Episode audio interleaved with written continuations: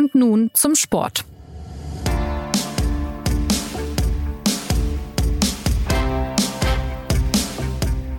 Herzlich willkommen zur neuen Folge des SZ Sport Podcasts.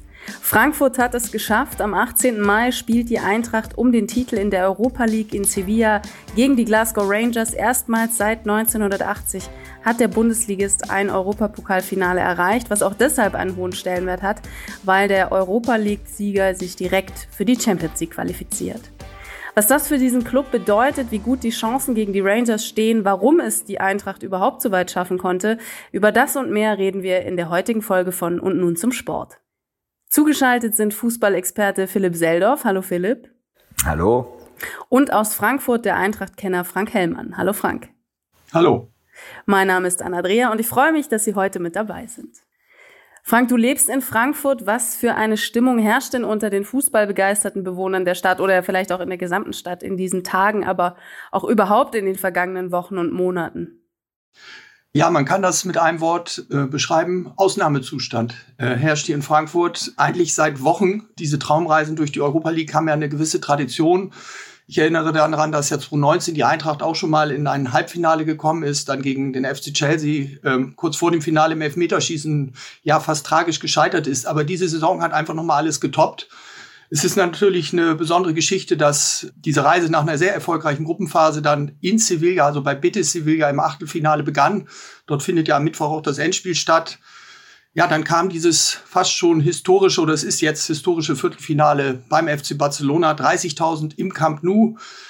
Nach West Ham durften da nicht ganz so viele im London Stadium, war trotzdem eine riesige Unterstützung da. Und jetzt werden eigentlich alle Rekorde gebrochen. Äh, bei dem Medientag am vergangenen Donnerstag hier in Frankfurt hat Axel Hellmann, der Vorstandssprecher, erzählt, dass 40.000 bis 50.000 Frankfurter in Sevilla sein werden. Das ist eine einfach exorbitant hohe Zahl, weil der Eintracht stehen ja nur 10.000 Karten zu. Dazu kommt, dass 70.000 bis 80.000 äh, Schotten, Glasgow-Fans, auch nach Sevilla reisen und das hat, so Axel Hellmann äh, gesagt, ist konservativ geschätzt. Das allein unterstreicht die ganz besonderen Dimensionen dieses Endspiels, das glaube ich auch damit mit, allein mit den Zuschauerzahlen alles in den Schatten stellt, was wir bisher auch bei Champions League Endspielen erlebt haben. Jetzt hast du äh, mir schon so viel Begeisterung gebracht, dass ich äh, selber nach Sevilla reisen will, wenn ich könnte. Ähm, aber wieso ist denn dann gerade am Bundesliga-Standort Frankfurt die Begeisterung für die Europa League so groß? Woher kommt das? Ja, das ist ähm, nicht ganz so einfach zu erklären. Ich habe mit Charlie Körbel, der Legende, Rekordspieler der Eintracht, Markenbotschafter, ähm, auch mal lange gesprochen, ein Interview geführt, jetzt vergangene Woche. Er sagt, das ist ja nicht von heute auf morgen entstanden. Ich gehe mal ganz weit zurück, so in die 90er Jahre, 93, 94, 95 hat die Eintracht oft im UEFA Cup gespielt. Da sagt auch der Fanbeauftragte Michael Gabriel, da sind 120 Fans nach Moskau mitgeflogen. Einmal nach Dinetto Priprovsk in der Ukraine waren es genau 13 Fans, die da im Flieger saßen. so, das ist also gewachsen. Es hat angefangen 2006, als die Eintracht mal Pokalfinalist war, damals noch im UEFA Cup unter Friedhelm Funkel gespielt haben. Da war schon eine deutlich größere Unterstützung, einige Tausende. Und dann, wenn man sich so zurückerinnert, 2013 hat es Armin Fee mal geschafft, die Eintracht in diese neue Europa League zu führen.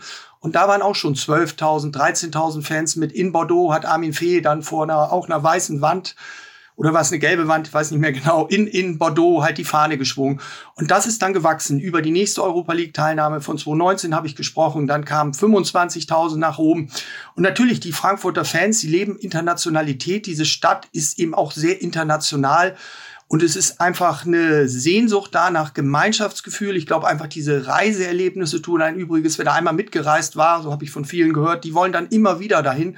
Und dann sind natürlich die Spielorte auch attraktiv gewesen. Ne? Sevilla, Barcelona, London, jetzt nochmal Sevilla. Es gibt schlechtere Orte in Europa, um zu einer Fußballtour aufzubrechen. Das stimmt. Aber der Wettbewerb an sich ist bisweilen ja eher, ich sage jetzt mal, abwertend als Trostpflaster gesehen worden für diejenigen, die es nicht in die Königsklasse schaffen. Gut, jetzt gibt's ja sogar noch die Conference League, aber lassen wir die mal außen vor. In Sachen Europa League jedenfalls stellt sich das Bild ja jetzt anders dar. Äh, eine größere, gewachsene Begeisterung, nicht nur bei der Eintracht. Philipp, woran liegt es? Sind es die Partien, die man zu sehen bekommen hat, die die gute Unterhaltung geboten haben, oder sind es die namhaften Teilnehmer? Jetzt diese Saison hat ja der FC Barcelona sogar in der Europa League gespielt. Wie, wie ist das zu erklären, so diese Aufwertung der Europa League? Sofern ich das richtig wahrgenommen habe. Naja, ich glaube, das hat sich auch so ein bisschen aus dem, aus dem öffentlichen Raum äh, ein, äh, eine Neubewertung des Wettbewerbs ergeben. Ähm, viele deutsche Clubs haben in den letzten Jahren große Anstrengungen unternommen, um in den Europacup äh, zu kommen, auch in den kleinen Europacup. Und als sie ihn dann spielen sollten, haben sie gesagt, uh, das ist aber anstrengend und äh, da haben wir gar keine Kraft mehr für das Tagesgeschäft, für die Bundesliga und äh, haben den Wettbewerb dann einfach nicht so ernst genommen, wie er eben ernst genommen werden muss, damit man ihn erfolgreich spielt. Ich denke, dass da hat sich inzwischen ein äh, gewisses Bewusstsein gebildet, den äh, die Europa League halt äh, höher zu ähm, schätzen. Und äh, das ist auch gut so, denn äh, wie man ja sieht, ist es ein äh, ganz wunderbarer Europacup, der enorm viel Freude bereiten kann und eben äh, auch imstande ist, Großstädte ähm, zu inspirieren und zwar ja in, äh, in jedem Stadtteil äh, in Frankfurt bis in die äh, wahrscheinlich Chefetagen der ähm, Hochhäuser, die dort zahlreich zu finden sind. Ich finde, das ist eine gute Entwicklung. Die Europa League ist eben kein, wie Franz Beckenbauer einmal leichthin gesagt hat, Verlierercup, äh, sondern das ist ein sehr bedeutender und renommierter Wettbewerb. Und wie ist dann vor diesem Hintergrund, was du gerade gemeint hast, einzuordnen, wie, welche Bedeutung das jetzt für Frankfurt hat, das ins Finale geschafft zu haben? Naja, ich ähm, kann das nur aus meiner ähm, eigenen Anschauung beurteilen, die äh, vor 25 Jahren die Reise des FC Schalke 04 ähm, hat erleben dürfen. Da bin ich auch von Anfang bis Ende mit Schalke durch ähm, Roda und äh, Trabzonspor und äh, Brügge und dann kam Teneriffa und Valencia und schließlich Inter Mailand. Ich habe all diese Stationen miterlebt und äh, von Mal zu Mal steigerte sich eben auch die Begeisterung für, äh, für diese Reise äh, bei den Beteiligten und bei den Fans. Das ist ein, eine Trophäe, ähm, die wird ganz groß heilig gehalten äh, im, in der kollektiven Erinnerung des Clubs. Die Frankfurter sind jetzt vielleicht auf dem Wege, eine eben solche Erfahrung zu machen. Ich glaube sogar, dass ähm, es ihnen gelingen wird. Ähm, so wie ich die letzten Schritte verfolgt habe, ähm, sind sie sehr entschlossen, äh, dass äh, die Operation auch zu einem erfolgreichen Ende zu bringen.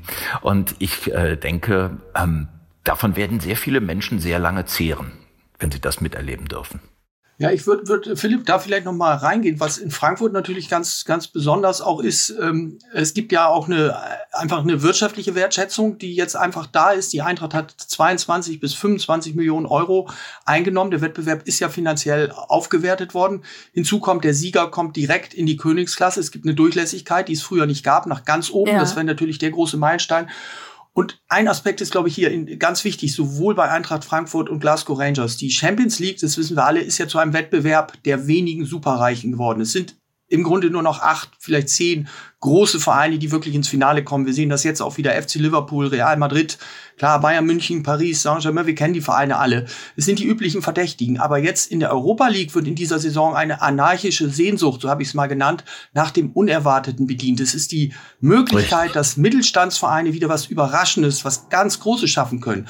Und mhm. Eintracht Frankfurt war ja nur 1980 im UEFA Cup Finale und das andere liegt schon 1960 zurück. Im Europapokal der Landesmeister gibt es nur noch Schwarz-Weiß-Bilder von ganz verwackelte äh, Filmaufnahmen. Also es liegt ewig zurück und ähnlich ist es bei Glasgow Rangers. Auch da eine glorreiche Vergangenheit, aber man muss ganz, ganz weit zurückgehen, um da was zu finden, ähm, dass man, dass da diese Clubs erfolgreich sind. Und jetzt schaffen sie es in dieser, in diesem Turbokapitalismus da einzubrechen, teilweise diese großen Clubs wie Barcelona zu besiegen und da ein Endspiel zu bestreiten. Und das ist auch eben der Grund, warum jetzt jetzt so viele Menschen aus diesen beiden Vereinen nach Sevilla wollen, weil sie vielleicht wissen, das dauert vielleicht dann wieder 20, 30 Jahre und viele leben dann vielleicht gar nicht mehr, äh, dass sowas wieder passiert. Und, und dass es diese Konstellation gibt, das ist so für alle Traditionalisten und Nostalgiker, und da gibt es zum Glück immer noch ganz viele, ich ziehe mich da auch zu, das ist einfach ein Glücksfall. Ja, Eintracht-Präsident Peter Fischer hat ja nach dem Halbfinals auch freudig verkündet, dass jetzt äh, Tradition gegen Tradition spielt was natürlich vor allem äh, eine Watschen gegen RB Leipzig sein sollte. Aber genau das trifft ja den Punkt, ne, dass man jetzt eben solche Vereine hat, die in der ganz großen äh, auf der ganz großen Bühne vielleicht keine Chance mehr haben. Aber kommen wir jetzt mal zu den Glasgow Rangers. Du hast sie gerade auch schon erwähnt. Die haben ja äh, zuvor im Wettbewerb schon Borussia Dortmund und eben Leipzig rausgekegelt. Was erwartet da die Eintracht? Puh, also ein Glasgow Rangers Experte bin ich nicht. Bisher hat man äh, die schottische Liga ja immer etwas belächelt, weil das eine quasi äh, bilaterale Veranstaltung war, jahrzehntelang äh, entweder Celtic gewonnen oder äh, die Rangers. Zwischendurch gab es irgendwann mal, damals war glaube ich sogar Sir Alex Ferguson, also noch kein Server, der Trainer, hat glaube ich mal ähm, der FC Aberdeen äh, diese Phalanx durchbrochen, kurzfristig. Äh, das ist aber schon sehr lange her, da waren wir vielleicht alle ähm, noch sehr klein oder noch gar nicht geboren. Äh, also die schottische Liga ähm, ist jetzt ehrlich gesagt auch nicht mein Spezialgebiet. Celtic, das habe ich mitbekommen, ist Meister geworden. Die Rangers, die waren ja nun ähm, jahrelang äh, wegen Zwangsrelegation nicht an Bord, äh, mussten den katholischen äh, Rivalen den Vortritt lassen und sind jetzt wieder da und können äh, mit ihm wieder konkurrieren. Ich glaube, dieser Durchmarsch jetzt auf europäischem äh, Boden, äh, das ist eine ganz große Sache für sowohl für den Club letztlich, aber auch für die Liga und äh, das Land, denn Schottland ist ja auch immerhin ein, ein, ein stolzes, autonomes äh, Volk, äh, die Schotten meine ich, ähm, die ähm, sich gerne von den äh, von ihren Nachbarn, den Engländern, distanzieren und ähm, dass sie ihnen jetzt eben auf dieser Ebene sozusagen ein bisschen Konkurrenz machen, äh, das dürfte, dürfte die Menschen sehr glücklich machen. Vielleicht sogar insgeheim ein paar Celtic-Fans, wer weiß das schon. Frank, kannst du spielerisch einschätzen, wie, wie die Eintracht sich da aufstellen sollte gegen die Rangers? Ja, es gibt ja äh, etliche Aussagen von Oliver Glasner, der sich ja einfach mit diesem Gegner sehr beschäftigen muss äh, und der auch relativ offen war, als er jetzt über die Glasgow Rangers gesprochen hat. Äh, Dreierkette, Fünferkette sind sie sehr flexibel, eine Mannschaft, die, die auch sehr schnell nach vorne spielen kann, aber er sagt auch wörtlich, es sie spielen nichts, was es nicht auf diesem Planeten schon gegeben hat. Also sprich, dass sie jetzt einen Fußball erfunden haben, der jetzt taktisch oder technisch ganz neu daherkommt, dem ist halt nicht so. Es ist im Grunde eine Mannschaft, die so ein bisschen wie der Bruder im Geiste der Eintracht äh, ist, die sehr davon lebt, von dem Support auf den Rängen, von der Unterstützung, von der Kraft, die Verein, Stadt und Umfeld Umfeld für diesen Wettbewerb aufbringen. Und das ja. muss man eben wissen, die sehr auch davon gelebt hat, von den Spielen im Ibrox Park. Ne? Sie haben das auch gegen, gegen RB Leipzig ja umgedreht, einfach mit ihrer Heimstärke, mit dieser immensen Phonstärke auf den Rängen. Das ist natürlich jetzt beim Endspiel ähm, im Grunde ausgeglichen, weil je 10.000 Karten, vielleicht noch 2.000, 3.000 pro Verein, die es auf anderen Wegen schaffen, Karten aus dem freien Verkauf zu bekommen. Also es wird dann pari sein. Deswegen war es der Eintracht zum Beispiel ganz, ganz wichtig, dass sie auch diese Wucht von den Rängen bekommen, dass sie also vordergründig mit diesen 10.000 Karten die aktive Fanszene und nicht das Eventpublikum bedienen, ähm, weil eben von den Rängen, ja, der berühmte zwölfte Mann da irgendwo mitspielt und die Rangers sind eben eine Mannschaft, die sich über ihre Kampfkraft äh, definiert. Die, die haben ein paar interessante Typen da drin ähm, die aber einfach dem gemeinen Fußballkenner jetzt nicht, nicht so geläufig ist. Es sind ähnliche Systeme und ich halte es nicht für ausgeschlossen, dass wir uns auf einen Fußballabend von zwei Stunden und vielleicht auch so inklusive Elfmeterschießen einstellen können. Die Mannschaften wirken, wenn man drauf schaut, ziemlich ausgeglichen und das berühmte Wort von Oliver Glasner zu dieser Ausgangslage 50-50 Duell. Okay, dann äh, brauch, kann ich mir die Frage schon sparen, äh, wenn ich nachher fragen wollte, wer, wer gewinnen wird und welche Tipps wir abgeben, weil du jetzt hiermit schon deine, deine, deinen Tipp abgegeben hast. Ich würde aber auch dann äh, auch einen Tipp abgeben wollen, ja. der natürlich beileibe nicht so fundiert ist wie der von Frank. Aber äh, nach dem Eindruck, äh, den die Eintracht beim Hinspiel in London, äh, also gegen West Ham, ähm, hinterlassen hat, ähm, setze ich auf Eintracht Frankfurt, denn ich fand diesen Auftritt so professionell und abgeklärt und klug, dass ich glaube, dass äh, sie sich auch im Finale ähm, wieder auf der Höhe ihrer geistigen und sowieso auch physischen Möglichkeiten befinden werden. Und äh, das traue ich ihnen zu, dass sie sich nicht wie Leipzig und Dortmund äh, von dieser von dieser äh, Begeisterung, ähm, die die Rangers zustande bringen, überraschen lassen. Deswegen Eintracht Frankfurt wird es machen. Was, was macht denn für dich die Eintracht so stark? Es gibt ja nun weniger schillernde Persönlichkeiten wie beim Pokalsieg 2018 oder beim äh, Europa League Halbfinaleinzug 2019. Wir erinnern uns, da war Kevin Prinz Boateng noch im Kader, Ante Rebic oder Luka Jovic zum Beispiel. Ist es jetzt eher dieses Kollektiv oder tatsächlich diese enorme, ich sag mal, Symbiose, über die wir vorhin schon gesprochen haben, dass eben auch die Fans so einen großen Einfluss haben als äh, treibende Kraft? Tja, also du sprichst ja eigentlich die Punkte schon an. Äh, sicherlich ist die Symbiose mit dem Publikum von großer Bedeutung, aber ich, äh, nach meinem Eindruck, ähm, ist ist die Eintracht eine sehr gut organisierte und sehr gut eingestellte Mannschaft, äh, wenn es drauf ankommt. Äh, sie hat ja in der Bundesliga jetzt nicht immer Spitzenleistungen gebracht. Das war natürlich gerade in den letzten Wochen auch irgendwie logische Folge der ähm, ähm, der Erfolge im Europapokal, wo einfach vollkommen richtigerweise der, der Schwerpunkt eben äh, anderweitig äh, gelegt wurde. Jetzt am Wochenende haben sie ja dann in Bestbesetzung in Mainz gespielt und äh, weiß auch nicht warum. Man war irgendwie nicht zufrieden mit dem 2 zu 2. Ich halte das für, für eine sehr respektable Sache, bei Mainz 05 unentschieden zu spielen. Am äh, sozusagen Vorabend eines äh, ja, wirklich historischen Spiels zeigt eigentlich eben auch das Niveau, auf äh, dass sie sich äh, ja relativ punktgenau bringen können. Und das ist meines Erachtens auch der, ein großer Vorzug, den die Mannschaft ähm, in der letzten Zeit ähm, ja unter Beweis gestellt hat, regelrecht. Äh, und eben sozusagen dann da zu sein, wenn sie da sein muss. Äh, ich denke, das hängt auch sehr stark mit dem Trainer zusammen, der ein meines Erachtens sehr, sehr klug operierender und, und strategisch denkender Mann ist, ähm, der die Emotionen nicht sozusagen ähm, zurückdrängt, äh, sondern sie eben äh, gewinnbringend nutzt, der aber zugleich auch eben immer ja eine strategische Linie äh, verfolgt. Und ähm, ich habe das Gefühl, dass äh, bisher ist ihm die äh, Kontrolle auch noch nicht entglitten über seine Mannschaft ja, wenn man jetzt auf die Mannschaft der Eintracht guckt, dann haben sie natürlich einen Kader zusammen, der ist besser als Platz 12. Ne? Die Mannschaft müsste mein, meines Dafürhaltens irgendwo zwischen vielleicht Platz 6 bis 8, 9 äh, landen. Können ja mal die Anker durchgehen. Kevin Trapp, sagte Karl-Heinz Körbel, vielleicht nicht ganz so unrecht, momentan der beste Torwart in Deutschland, spielt wirklich eine überragende Saison mit kaum Fehlern und vielen exzellenten Paraden. Ich stelle mir vor sogar, dass er vielleicht der Held im Elfmeterschießen wird. du spekulierst schon sehr auf Elfmeterschießen. Ja, gucken wir mal. Ne? Gut, in der Abwehr sollten wir einfach einen Blick haben. Da haben wir mit Tuta, dem Brasilianer, und Ivan Dicker, dem Franzosen, haben wir wirklich zwei exzellente Innenverteidiger mit großem Potenzial. Und das sind auch im Falle, dass die Eintracht das nicht schaffen wollte, sollte und dann auch nicht international spielt, dann sind das mit die ersten Verkaufskandidaten. Da dürfen wir auch jetzt keinen nicht drum rumreden. Wenn die Eintracht es nicht schafft, dann stehen solche Spieler auf der Verkaufsliste, weil die Eintracht dann auf Transfererlöse angewiesen sein wird. Im Mittelfeld haben wir so einen wie Gibril So, typischer Achter, Dauerläufer, war ja auch mal bei Borussia Mönchengladbach, Schweizer Nationalspieler, an guten Tagen wirklich ein exzellenter Mittelfeldspieler, der alles mitbringt, viel Dynamik, gute Technik, gute Übersicht. Sebastian Rode nicht kaputt zu kriegen, kann zwar nicht mehr jede Woche Höchstleistung bringen, zwei kaputte Knie, aber schafft es eben in der Europa League zumindest noch Bravourleistung zu bieten und zu untermauern, warum er auch mal zum Beispiel beim FC Bayern war. Ja, und die Offensive, da müssen wir auf drei Leute gucken. Ganz rechts Ansgar Knauf, Leihgabe von Borussia Dortmund, 20 Jahre jung. Der Überflieger, der Shootingstar hier in Frankfurt auf dem Weg zum Publikumsliebling, ist noch ein Jahr ausgeliehen, wird die Eintracht viel Freude dran haben. Links Philipp Kostic, gefühlt jetzt schon ewig in Frankfurt. Mhm. Ja, einer der besten Spieler auf diesen, dieser Position, der ja komplett die ganze linke Seite für sich in Anspruch nimmt, fast immer nur im Vorwärtsgang unterwegs ist, nebenbei auch noch absichert. Ja, und wir haben Rafael Boré, ein Kolumbianer, immer so ein bisschen unterschätzt, nicht allzu groß, ich glaube nur 1,74.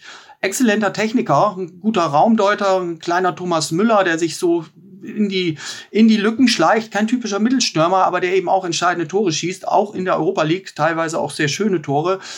Das ist so dieses Grundgerüst und an dem hält Oliver Glasner auch fest in den ganzen Spielen in Europa League. Da hat jeder seine Aufgabe, sind sie stimmen die Abläufe. Es ist tatsächlich erstaunlich, dass diese Mannschaft in der Bundesliga so underperformed hat, so unter ihrem Potenzial gespielt hat. Aber wie gesagt, das ist irgendwann dann bewusst passiert. Aber dann ist es für dich dieses Kollektiv, weil du hast ja jetzt keinen äh, ganz rausgehoben oder ich habe es vorhin gesagt, schillernde Persönlichkeiten. Das ist jetzt ja nicht so zu hören gewesen. Also würdest du sagen, dieses Kollektiv? Äh, genau, es ist nicht die Mannschaft, es hat sich ja 2019 tatsächlich alles auf diese Büffelherde vorne, Luka Jovic, Sebastian Haller, Ante Rebic, auch Charaktere, Persönlichkeiten und ja, einfach drei Top-Stürmer zu dem Zeitpunkt. Da hat sich ja viel auf die kapriziert. Haben ja viele von den Spielern jetzt, wie derzeit verletzte Martin Hinker, Egger, Kevin Trapp, Gibuzzo, die waren alle damals schon dabei. Aber da haben die drei natürlich herausgestochen, weil auch der mediale Fokus voll auf diese drei ging. Mhm. Jetzt ist es eher die Mannschaft. Wir können überhaupt nicht vorhersagen, wer eigentlich der Pokalheld wird. Und ja, Karl-Heinz Körbel hat was bei mir gesagt, so 1980, da war es ja auch der eingewechselte Fred Schaub, der dann das Tor gemacht hat, der bis dahin überhaupt nicht aufgefallen ist. Und vielleicht ist es jetzt so, wenn es nicht zu dem von mir prognostizierten Elfmeterschießen kommt, dass da jetzt jemand reinkommt, wie vielleicht Gonzalo Pacienza, der immer so unter dem Radar unter durchläuft, der als Einwechselspieler dann vielleicht das goldene Tor macht oder auch noch jemand anders. Aber es ist eben an sich die Stärke der Eintracht, ist die Kompaktheit und ist das Kollektiv. Das hast du, Anna, genau richtig beschrieben, ja. Ich muss da ganz kurz ein PS hinterher schicken. Du hast natürlich einen vergessen, nämlich den großen Daichi Kamada. Ja, das ist also ein Spieler, wieder ein japanischer Spieler, äh, bei dem man, äh, bei dem man auch ein bisschen Angst bekommt, weil die Japaner ja der bekanntlich Gegner der deutschen Mannschaft während der Fußball-Weltmeisterschaft sein werden. Und vor denen muss man sich wirklich hüten, denn äh, das ist ein weiterer exzellenter Fußballer, ähm, auf äh, eine, ja, wie das denen zu eigen ist, etwas zurückhaltende, aber sehr effektvolle Art. Und ähm, der wird vielleicht der entscheidende Mann sein. Philipp, ich würde gut, dass, gut, gut, dass du ihn erwähnt hast. Es ist prima. Es ist tatsächlich vielleicht der Spieler auch, der am heutzutage am besten noch die, die launische Diva vom Main heißt es ja immer so gern bei der Eintracht Frankfurt. Und in diesem Spieler, ein ganz feiner Techniker, ein, ein ja, feingliedriger Spieler, auch mit einfach exzellenter Spielübersicht, mit famosen Drehungen, aber der ist eben auch immer nur punktuell abzurufen. Scheint, ich, ich habe immer das Gefühl, wenn ich im Stadion gegen Bochum, gegen Augsburg oder Fürth bin, dass er dann gar nicht so richtig mitspielt. Aber wenn es dann diese großen Spiele gibt, gegen West Ham, gegen Betis Sevilla oder FC Barcelona, dann blüht auch Daichi Kamada auf. Und es gab ja den einen oder anderen in der Vergangenheit bei Eintracht Frankfurt. Ich sage jetzt mal verstorbene Legende Jürgen Grabowski, Bernd Hölzenbein, der glücklicherweise ja noch lebt, bei denen das so ein bisschen so ähnlich in den Cup-Spielen waren. Die sind dann aufgeblüht, aber die Eintracht hat eben mit diesen Spielern früher ja auch nie eine Meisterschaft gewonnen, hat aber insgesamt fünf äh, Pokal- und Europacup-Siege errungen. Da sind so ein bisschen Parallelen und da ist so Daichi Kamada tatsächlich der, der gefühlte Nachfolger dieser Eintracht-Heroen. Und Philipp, wie ist bei all dem die Rolle von Oliver Glasner zu bewerten und einzuordnen? Ja, also ich bin nicht so oft in Frankfurt, muss ich leider äh, gestehen. Äh, ähm. aber du kannst ja vielleicht auch noch mit einfließen lassen, wie äh, er sich als Trainer in Frankfurt absolut nee, das, äh, ja auch gewandelt hat, ne, im Vergleich zu seinem Auftreten in Wolfsburg. Äh, bewerten zu dürfen. Ich finde, dass er, äh, ich glaube, er hat anfänglich ein gewisses Misstrauen überwinden müssen. Ähm, nicht zuletzt hat er ja auch die Nachfolge eines Trainers angetreten, der sich in Frankfurt ja ähm, viele Freunde gemacht hatte. Und ähm, aus Wolfsburg hatte man ihn jetzt auch nicht als unbedingt ähm, schillernde, charismatische Erscheinung äh, in Erinnerung, ähm, was aber vielleicht eher an Wolfsburg gelegen hat als an Glasner selbst, denn äh, so wie ich ihn in Frankfurt erlebt habe, jetzt ein paar Mal, ist er ausgesprochen äh, vielseitige Person und ähm, mit ausgesprochenem Witz und äh, einer durchaus angenehmen Lockerheit und dann und aber auch dem Mut, ähm, Dinge zu tun und auch zu äußern, äh, die vielleicht äh, nicht immer direkt auf ähm, Beifall äh, finden. Ähm, und ich finde, dass sich der äh, Oliver Glasner enorm emanzipiert hat und man sieht eben auch äh, das hohe Niveau seines Handwerks in Frankfurt. Äh, das hat sich im Laufe der Zeit, also im Laufe der Saison auch äh, wirklich sichtbar durchgesetzt. Insofern äh, halte ich ihn für eine ganz zentrale Figur in dieser Erfolgsgeschichte. Philipp, darf ich mal kurz, äh, kurz einhaken? Da würde ich vielleicht auch ein kleines PS nochmal dran setzen. Alles richtig, was du sagst. Es hat aber tatsächlich gedauert, bis der Oliver Glasner hier angekommen ist. Da hat er auch auf dem Medientag nochmal gesagt, er musste erst mal sehen, wie, wie die Menschen so ticken, wie auch dieser Verein tickt. Und es beschreibt eigentlich ganz gut. Er hat sich äh, bewusst in Sachsenhausen, das ist hier äh, sehr beliebtes Viertel ganz in, in Mainnähe, auch natürlich viele Apfelweinwirtschaften, aber es lässt sich wirklich gut leben. Entscheidender Punkt, ja. Ja, es lässt sich, aber kommen wir gleich noch zu, es lässt sich wirklich gut leben in Sachsenhausen, nicht nur, weil, weil ich da auch mich niedergelassen habe, man ist auch schnell im Grün. Aus dem gleichen Grund. Gut, das mal nur nebenbei, aber er hat sich am, am Anfang... Er hat da günstigen Wohnraum gefunden. das gerade nicht. Aber Oliver Glasner, lasst mich das vielleicht noch mal zu Ende führen, hat sich tatsächlich am Anfang, wenn er in ein Café gegangen ist, ganz in die Ecke gesetzt. Es war natürlich auch Corona-Pandemie, Pandemie, Maskenpflicht und alles. Aber er war mit den Leuten nicht so in Kontakt mit seinen Co-Trainern.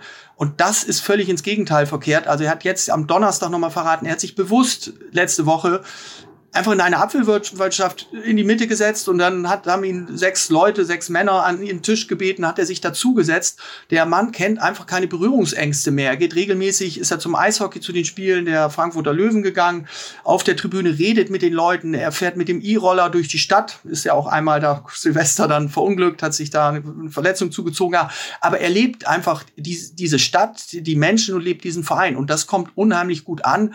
Und er ist wirklich gegenüber den Wolfsburger Zeiten ist er hier aufgeblüht. Das passt. Aber natürlich auch Oliver Glasner steht natürlich unter Druck in diesem Endspiel. Da dürfen wir auch nicht drum herum reden, denn wenn die Eintracht es verlieren sollte, dann bleibt eben nichts. Dann bleibt auch kein internationaler Wettbewerb und dann ist der Trainer auch verpflichtet, in der nächsten Saison mehr abzuliefern. Aber ich bin sehr zuversichtlich, dass das noch eine längere Bindung sein kann, weil das, das wirkt alles sehr nahbar und wirkt derzeit eben auch alles sympathisch. Gut, wir wissen natürlich alle, wie schnell sich das im Fußballgeschäft auch wieder drehen kann.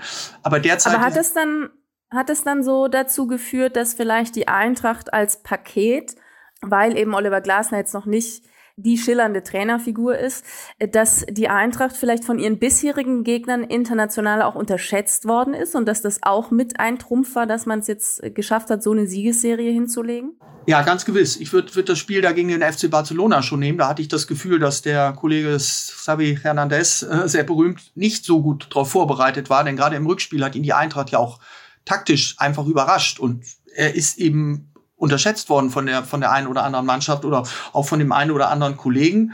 Ähm, obwohl man, wenn man sich die Eintracht eben bisschen genauer anschaut und die Spiele sieht, da, da habe ich ja schon drüber gesprochen, sind sehr klare Strukturen, auch wie der Spielaufbau gestaltet wird, wie die ganze Spielanlage ist. Aber äh, er hat sich viel einfallen lassen. Er hat auch eben sein, sein Meisterstück gemacht. Und es gibt natürlich für ihn als Österreicher eine Besonderheit, denn weil nur Ernst Happel, der große Ernst Happel, hat bislang ähm, eben einen Titel gewonnen. Wir wissen das alle mit dem Hamburger SV im Europapokal, da der Landesmeister.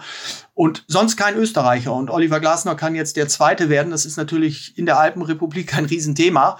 Äh, großes Medieninteresse da auch von, von dieser Seite über die Person Oliver Glasner. Aber auch das hat er bisher locker ausgeblendet, immer darauf verwiesen, dass es nur gemeinsam geht. Mhm. Letztlich müssen es natürlich die Spieler da richten am Mittwoch in Sevilla. Aber es ist auch eine, eine schöne Geschichte, eine Randgeschichte, die da mitspielt. Und der Trainer ist, haben wir, glaube ich, jetzt ganz gut rausgearbeitet, ein wichtiger äh, Baustein dies, Faktor, dieser ja. Erfolgsgeschichte, ja. Ja, und nun kennen wir ja alle auch die Mechanismen, die dann vor allem nach so einer, nach so einem Erfolg sollte er denn kommen, greifen. Wir haben jetzt schon angesprochen, dass es für den Verein enorm wichtig wäre, nicht zuletzt auch finanziell. Aber wenn wir jetzt auch mal gucken, abgesehen von der internen Energie, die da freigesetzt werden könnte, auch bei so besonderen Spielen ja wie in Barcelona. Philipp, was ist denn da jetzt auch zu erwarten, wie sich die Eintracht verändern könnte? Es ist natürlich sehr spekulativ, aber gute Auftritte bestimmter Spieler in großen Spielen wecken ja immer auch Begehrlichkeiten bei der Konkurrenz. Ja, das ist ja selbstverständlich. Ich denke, ähm, ein Erfolg würde dem Verein äh, wirtschaftlich natürlich weiterhelfen. Ähm, äh, er zieht äh, in die Champions League ein und hat dadurch eine große, eine starke finanzielle Basis für die nächste Saison, mit der er gut arbeiten könnte. Ich denke, er wäre dann auch nicht zwingend darauf angewiesen, Spieler zu verkaufen. Evan Dicker hat ja Frank eben genannt. Der ist natürlich ähm, so als international leistungsfähiger äh, Innenverteidiger wahrscheinlich ähm, überall gefragt äh, und auf den kaufstarken Märkten, äh, vor allen Dingen natürlich in England, äh, kann man sich den überall vorstellen. Der würde wahrscheinlich dann eben, keine Ahnung, in Brighton oder äh, so ähm, das Doppelte verdienen wie in Frankfurt und hätte womöglich auch Interesse daran, vielleicht dann nicht mehr, wenn er nächste Saison äh, mit Eintracht Frankfurt in der Champions League spielen könnte. Ich denke aber, äh, der Verein befindet sich ja sowieso in einer Situation, in der er in einer Ehrgeiz ambitioniert in die Zukunft aufbricht. Ich will es mal so sagen. Ähm, dieser Aufbruch, den hat es ja schon mal gegeben nach der letzten äh, großen Europacup-Kampagne oder das war ein Teil von äh, diesem Aufbruch. Ähm, der wurde dann halt durch die Corona-Krise gestoppt. Ähm, die äh, für Traditionsclubs ja nun eben auch äh, besonders unangenehm war in finanzieller Hinsicht, ja, weil ähm, da durch den Wegfall der Publikumseinnahmen enorm Rückschläge zu verzeichnen waren. Äh, die Eintracht, habe ich das Gefühl, äh, will sich aber nicht ähm, aufhalten lassen in ihrem zum Fortschrittsstreben und äh, drängt halt danach in äh, Deutschland eine der führenden Marken zu werden. Und äh, die Ausgangslage ähm, ist gut dafür. Denn ähm, andere große Vereine, in, ähm, die mit, mit Eintracht Frankfurt natürlicherweise konkurrieren, die sind halt ein ganzes Stück äh, hinter ihnen geblieben. Äh, Zwei von ihnen steigen gerade auf aus der zweiten Liga. Die brauchen, müssen erst mal eine ganze Weile ähm, sich dort wieder etablieren, wenn sie es überhaupt schaffen. Ähm, ein dritter Verein, der HSV, ähm, versucht gerade äh, wieder in, in, diesen Kreis aufzuschließen. Und andere wie, keine Ahnung, Stuttgart oder, oder der erste FC Köln oder so, äh, die sind halt auch noch ein ganzes Stück, substanziell ein ganzes Stück zurück. Also für die Eintracht ähm, ist das jetzt am Mittwoch auch eine große Chance, äh, in diese Phalanx äh, vielleicht sogar einzufallen, äh, die oben die vier ersten Plätze reserviert hat in der Bundesliga. Ähm, das wäre bei klugem Management jedenfalls möglich. Es ist ja auch insofern relevant, weil, das hatten wir jetzt auch schon angeschnitten, ja total auffällt in dieser Saison, dass man auf dieser einen Seite den Glanz der Europa League hat, wo man ungeschlagen äh, durch gerattert ist, so die Eintracht äh, ein Highlight nach dem anderen gefeiert hat und dann eben die Bundesliga-Saison, die nicht so überragend lief. Und äh, Oliver Glasner hat ja äh, selbst auf ja ein gewisses Etwas äh, verwiesen, was äh, oder gesamtes Etwas hat er glaube ich gesagt, was eben diese Europacup-Nächte erklären sollte und äh, meinte, emotional sind alle bei der Eintracht bisschen drüber und in der Bundesliga leider bisschen drunter. Ja. Wie, wie ist das denn zu erklären? Aber genau so, entschuldige? Äh, es ist genau so, äh, wie er es gesagt hat. Äh, irgendwann verlagert sich eben die das Interesse auf den anderen Wettbewerb und dann muss man unter Umständen auch, wenn man nicht gerade ähm, so enorme Kapazitäten zur Verfügung hat, muss man sich vielleicht auch entscheiden, äh, dann auf diese Karte zu setzen. Das hat Glasner ja zumindest zum Schluss hin dann auch getan, nachdem dann auch klar war, in der Bundesliga werden sie keinen Europacup-Platz mehr belegen. Das hat ihm letztlich die Arbeit ein bisschen erleichtert. Es ist aber, äh, wenn man äh, wenn man es aus der Geschichte herleitet, nicht so ungewöhnlich, dass ein Verein, der sich plötzlich in Europa ähm, erfolgreich umtut, äh, dann eben auf heimischem Boden nachlässt. Das haben wir immer wieder schon erlebt. Aber was vielleicht noch wichtig ist an dieser Stelle, das äh, hat der Axel Hellmann, ja, der Vorstandssprecher, hier nochmal angesprochen, dieser Siegeszug durch Europa und diese gesamte Begeisterung, die der Verein ja jetzt im Grunde mit der dritten Teilnahme in vier Jahren vorliebt, das soll auch Signalwirkung für die Bundesliga haben. Es, es hat, wie gesagt, bis jetzt noch ja keine Mannschaft in diese Europa League äh, ins Finale gebracht. Der letzte Verein war Werder Bremen 2009 bin ich damals sogar dabei gewesen in Istanbul, Endspiel gegen Schachtyor Donetsk. Da hieß der Wettbewerb aber noch UEFA Cup. Und seitdem er Europa League ist, haben eigentlich oder haben bisher nur Spanier, Portugiesen oder eben englische Mannschaften äh, hier triumphiert. Das wäre der erste Bundesligist, der gewinnen kann. Und das wäre eben auch für die Bundesliga ein Ausrufezeichen. Und was natürlich gerade in einem Jahr wichtig ist, wo der FC Bayern mehr oder weniger auf europäischer Bühne, ich will mal sagen, versagt, sich einfach früh verabschiedet. Eintracht Frankfurt bündelt die gesamte Aufmerksamkeit. Das ist natürlich für die Marke gut, für den Verein gut. Aber nochmal, nur wenn gewonnen wird und die Königsklasse erreicht wird, kann dieser viel zitierte nächste Schritt erfolgen. Wenn das nicht passiert, dann fällt sehr viel zusammen hier in Frankfurt. Dann äh, haben wir diese Umsatzzuwächse nicht. Wir müssen leistungsfähiger verkauft werden. Es wird eine riesige Enttäuschung geben. Es ist dieses berühmte, ich glaube, Louis van Gaal hat es mal gesagt, Tod- oder Gladiatorenspiel. Es geht um sehr, sehr viel für die Eintracht, nicht nur wirtschaftlich, auch sportlich. Es hängt enorm viel dran, ob der Verein wirklich jetzt nach vorne vorstoßen kann. Wie gesagt, es entscheidet sich sehr, sehr viel am Mittwoch in Sevilla gegen die Glasgow Rangers. Ja, aber also es ist ja alles richtig. Sachlich stimmt das zu 100 Prozent. Ich finde, irgendwie sollte man es trotzdem so nicht werten, äh, weil es Sport ist und äh, weil im Finale nur einer gewinnen kann. Also die, die Schlussfolgerung, dass Eintracht Frankfurt quasi ähm, alles, verlu alles verlieren würde, würden sie auch das Finale verlieren, die finde ich moralisch falsch. Äh, ich denke, ähm, man müsste den Erfolg trotzdem feiern und man müsste sie dafür trotzdem äh, würdigen. Auch wenn die Folge dann logischerweise in der Tat die ist, das schöne Geld, der, das die Champions League garantiert, das gibt's dann eben nicht. Aber äh, man könnte mit diesen Erfahrungen trotzdem weiterhin am eigenen Aufstieg an der eigenen Karriere arbeiten. Das sollte zumindest das Ziel sein. Rein idealistisch betrachtet. Ich weiß auch, im äh, realpolitischer Beziehung äh, ist das natürlich eine, eine etwas blumige Vorstellung. Wäre ich, wär ich bei Philipp, man, man könnte jetzt noch sagen, Axel Hellmann hat gesagt, genau diese Gedanken hat man sich gemacht in Frankfurt, ob man diesen zweiten Platz feiern soll oder nicht. Äh, die Stadt hatte angeboten, auch für den Fall einer Niederlage einen Empfang zu machen am Römer, sich zu versammeln, sich den Fans zu stellen. Der Verein hat das intern diskutiert und die sportliche Leitung als auch die Führungsetage ist zu dem Schluss gekommen, darauf zu verzichten, sich auch nicht ins goldene Buch einzutragen. Axel Hellmann hat sinngemäß gesagt, äh, als Zweiter hat man in diesem Buch einfach nichts zu suchen. Es gibt nur gequälte Reden und lange Gesichter äh, würde es geben im Frankfurter Römer, wenn man sich dort als Zweiter versammelt. Der Verein verzichtet darauf untermauert so ein bisschen meine These, aber ich bin natürlich auch voll bei Philipp. Es ist ein riesiger Erfolg, den dürfen wir nicht kleinreden. Aber nach wie vor, äh, für die Eintracht steht eben viel auf dem Spiel. Und ein zweiter Platz, das ist eben so, wäre auch jetzt in diesem Fall eine Enttäuschung. Und das sieht auch der Verein so. Dann äh, dürften wahrscheinlich alle Paare, die äh, an diesem Wochenende heiraten, darauf hoffen, dass die Eintracht verliert und alle anderen in der Stadt äh, werden hoffen, dass sie gewinnt. Und äh, wir schicken jetzt einfach mal die positive Energie, die wir hier äh, ergebnismäßig zumindest in, in unserem Tippspiel, in unserem Kleinen hatten, äh, mit auf die Reise nach Spanien. Ob die Eintracht ihre Siegesserie in der Europa League bis zum Schluss durchziehen konnte und ob die Fans wieder so eine tragende Rolle gespielt haben, das erfahren wir alles am Mittwochabend bzw. Mittwochnacht vielleicht. Und äh, ich glaube, dass äh, das nötige Wissen haben Sie jetzt heute nach dieser Folge. Vielen Dank, Frank, vielen Dank, Philipp, für all diese Infos. Die nächste Folge von Und zum Sport gibt's wie gewohnt nächsten Montag. Bis dahin eine schöne Woche. Machen Sie es gut. Ciao. Tschüss.